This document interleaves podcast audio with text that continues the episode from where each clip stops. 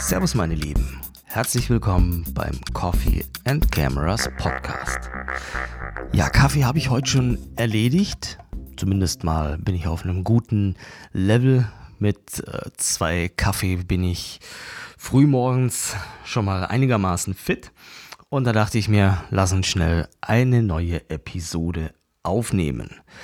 Und das Thema heute wird sein das Copyright deiner Bilder. Beziehungsweise auch ein Stück weit der Copyright-Hinweis auf Bildern.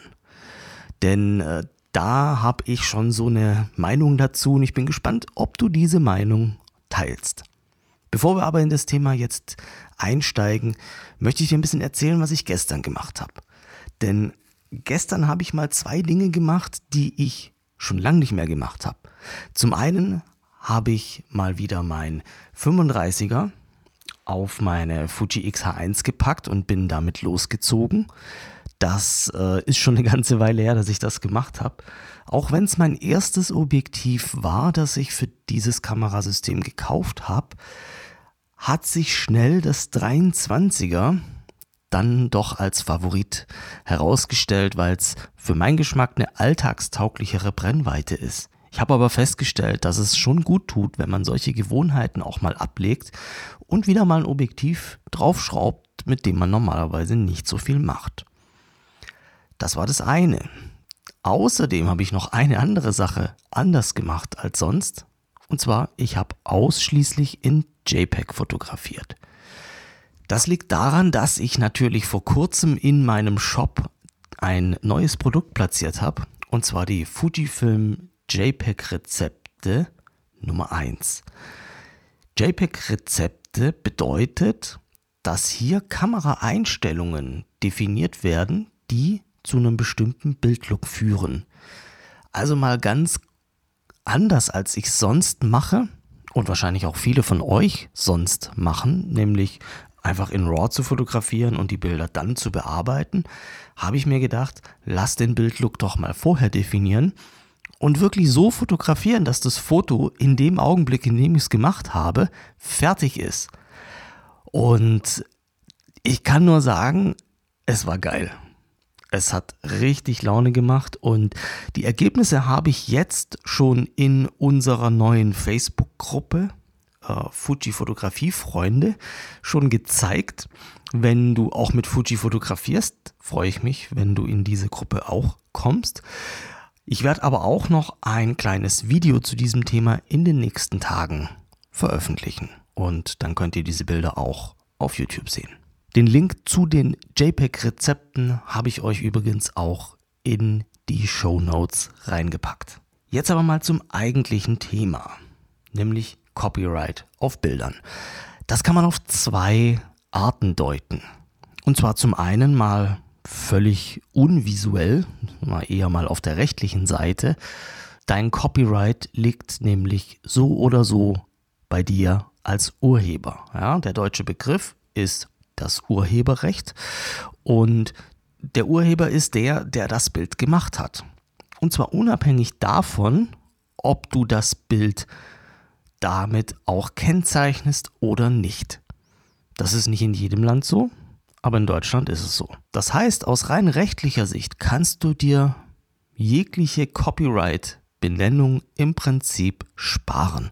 Das ist völlig unerheblich für die Frage, ob du der Urheber bist oder nicht. Punkt 2. Wenn jemand eines deiner Bilder nutzen möchte, dann kann er nicht das Urheberrecht dazu erwerben oder übertragen bekommen.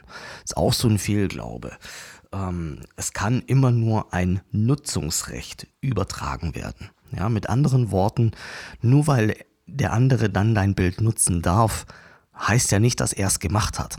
Und wenn ich das so sage, klingt das ganz logisch, aber ich merke einfach, dass hier ganz häufig falsche Wörter verwendet werden in dem Zusammenhang.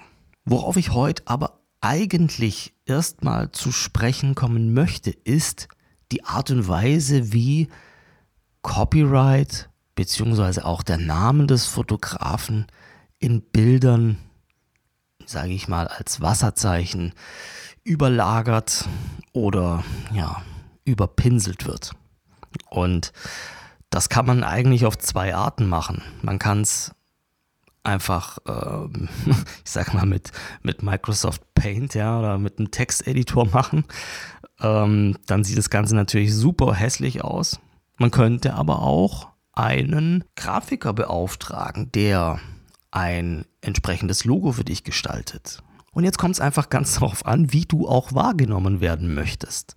Was mir nämlich häufig auffällt, ist, wie wichtig es manchen Menschen ist, dass das Copyright möglichst gut sichtbar und quer übers ganze Bild platziert wird. Und da musst du dich jetzt natürlich fragen, möchte ich denn, dass mein Betrachter das Copyright liest oder möchte ich, dass er das Bild anschaut? Und ganz häufig ist es so, dass meiner Meinung nach da entweder die Aufmerksamkeit an die falsche Stelle innerhalb von deinem Bild gelenkt wird, das mal zum einen, und zum anderen kann häufig auch der Betrachter das Bild überhaupt nicht mehr gar nicht genießen und wahrnehmen, weil einfach das Copyright super groß in mega hässlicher Schrift quer übers Bild gelegt wurde.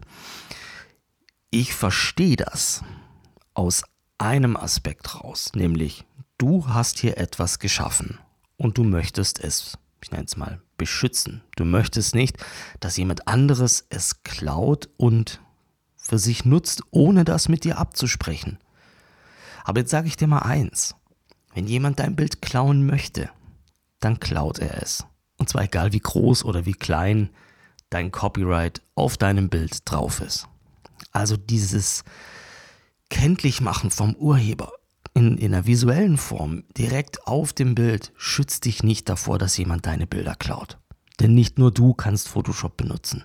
Ich glaube, dass du mit so einem riesen Copyright tatsächlich eher den Wert und die oder den, die Wertigkeit, den, die wahrgenommene Qualität von deinen Bildern deutlich reduzierst. Und das ist doch schade. Mein Tipp also hier, beauftrage einen Grafiker, ein schönes Logo oder ein Schriftzug mit deinem Namen oder mit deiner Marke zu entwerfen und setz das in ich sag mal, in einer harmonischen Weise in dein Bild oder füge einen weißen Rand unter dein Bild ein und setze es dorthin. Aber nicht groß und quer übers Bild drüber. Und ich sag dir eins, ich habe das selbst auch getan in meinen Anfängen. Mein Bauchgefühl sagt aber in der Regel, je hässlicher ein Bild ist, desto größer das Copyright. Klingt jetzt hart, ne? Jetzt denkst du, warte mal, ich habe ein sehr großes Copyright auf meinen Bildern. Was will er mir damit sagen? Damit will ich sagen, pass auf, wohin du deine eigene Zeit investierst und Aufmerksamkeit. Wenn du nur dabei bist, Bilder zu beschützen, dann ähm, ist das vielleicht nicht der richtige Weg. Wenn du deine Bilder schützen möchtest, dann lad sie nicht ins Internet. Punkt. Wenn du sagst, ich lebe aber von der Fotografie, es ist wichtig, dass ich auch meine Einkünfte aus der Fotografie bekomme und nicht jeder Hansel sich meine Bilder klaut, da bin ich völlig bei dir. Das ist bei mir ganz genauso. Aber da gibt es andere Lösungen. Eine davon ist zum Beispiel CopyTrack. Bei CopyTrack lädst du deine Bilder hoch und CopyTrack schaut im Internet, wo dieses Bild noch überall auftaucht. Und äh, genau das mache ich auch. Und ich muss dir sagen, ganz ehrlich, ich habe mich früher immer tierisch aufgeregt, wenn andere meine Bilder benutzen. Da habe ich mir dann immer gedacht, warum hat man mich nicht gefragt? Und inzwischen muss ich sagen, ich freue mich, wenn ich einen neuen Fall von Bilderklau finde. Ich sag dir ganz einfach warum. Denn in dem Fall gibt es nichts anderes zu tun, als eine Rechnung zu schreiben und hinzuschicken. Du bist im Recht. Und wenn du als Fotograf selbstständig bist, dann lebst du von der Fotografie und dann ist es einfach wichtig, dass du deine Einkünfte daraus auch erhältst, denn schließlich hatte der andere ja auch einen Vorteil daraus. Also kurz zusammengefasst meine Meinung zum Thema Copyright auf Bildern. Erstens, du hast es sowieso, Zweitens, wenn du es schon auf dein Bild auch visuell draufbringen möchtest, dann mach es stilvoll und nicht möglichst groß und plakativ. Und drittens, fühl dich geehrt, wenn jemand deine Bilder klaut. Wichtig ist nur, dass du es erfährst. Und da sind eben solche Tools wie CopyTrack natürlich mega gut geeignet. Du kannst aber auch zum Beispiel einfach eine Google Bildersuche rückwärts machen. Bedeutet, du lädst dein Bild in Google und Google sagt dir, wo dieses Bild überall auftaucht. Ist natürlich ein bisschen mühselig, wenn du viele Bilder zu verfolgen hast, aber funktioniert sehr gut. Und ich weiß auch, wie schwierig es ist für euch, für, für dich selbst festzustellen, ob so ein Copyright schön ist oder nicht oder wie es auf andere wirkt. Und deswegen tu dir selbst mal einen Gefallen und nimm mal deine Bilder, in denen Copyright-Hinweis drin ist. Zeig es einem befreundeten Fotograf oder Hobbyfotograf oder jemand Außenstehenden und bitte ihn oder sie mal um seine Meinung. Und ähm, ich bin mir sicher, dass das in der Regel ganz, ganz anders wahrgenommen wird, als du es selbst einschätzt.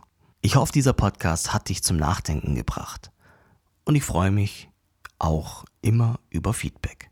Bevor wir jetzt zum Schluss kommen, möchte ich noch eine Hörerfrage beantworten. Und zwar hat Stefan mir folgende Frage geschickt. Hallo Michael, ich bin gerade auf Bonaire, deswegen mit dem Telefon etwas schwieriger. Äh, mich würde mal interessieren, wie kann ich die Unterschiede sehen bei den unterschiedlichen äh, DR100, DR200 und DR400 Einstellungen bei den Fuji-Kameras? Also wie macht sich das bemerkbar? Wie kann ich das selber mal austesten? Was in welcher Situation für mich am besten ist, wenn ich das einstelle? Es geht, glaube ich, da in den Bereich Dynamikumfang und du siehst, ich habe da wenig Ahnung von. Ganz lieben Dank für deinen Podcast und für die Fragen äh, oder die Möglichkeiten, Fragen zu stellen. Liebe Grüße aus Bonaire. Tschüss. So, Stefan. Das ist eine sehr gute Frage und es ist tatsächlich eine Frage, die ich bereits beantwortet habe. und zwar nicht im Podcast, aber in meinem Videotraining zur Fuji X-H1 und natürlich auch im Videotraining zur Fuji X-T3. Das DR-Setting in den Fuji-Kameras. Da geht es, wie du schon richtig vermutet hast, um den Dynamikumfang. DR steht für Dynamic Range. Die Werte, die man hier einstellen kann, bewegen sich zwischen DR aus, DR 100, 200 und DR 400. Die Werte sind in Prozent zu verstehen. Wenn du also einen höheren DR-Wert einstellst, dann hast du einen größeren Dynamikumfang. Das bedeutet, dass die Kamera mit sehr hellen Bereichen und sehr dunklen Bereichen in einer Szene besser umgehen kann und du eben nicht so schnell an die Ränder von deinem Histogramm stößt. Jetzt würde man sich fragen, warum würde ich denn überhaupt einen niedrigeren Wert haben wollen? Dazu muss man verstehen, dass der Dynamikumfang auf technischer Seite nur dann vergrößert werden kann, wenn die Kamera einen höheren ISO-Wert nutzt. Bedeutet, zum Beispiel, wenn du auf DR400 gehst, ist dein niedrigster ISO-Wert 800. Und das möchtest du unter Umständen nicht. Gibt diverse Gründe, warum du das nicht möchtest. Rauschen ist einer davon, vielleicht aber auch die daraus resultierende Belichtungszeit für den Bildeffekt äh, einfach nicht passend. Wie gesagt, das ist einfach so das Hintergrundthema und deswegen ist es auch eine einstellbare Option. Und deswegen würde ich euch auch unbedingt empfehlen, damit mal ein paar Testbilder zu schießen, um zu sehen, was passiert, wenn ich das nutze. Wenn auch du Fragen hast, die du in dem Podcast gerne beantwortet haben möchtest, dann hinterlass mir deine Frage auf der Mailbox. Telefon 0711 96 88 2959. Ich danke euch fürs Zuhören. Ich freue mich, wenn ihr mir auf iTunes eine kurze Bewertung hinterlasst. Ich wünsche euch immer gut Licht und macht ein paar schöne Fotos. Bis bald.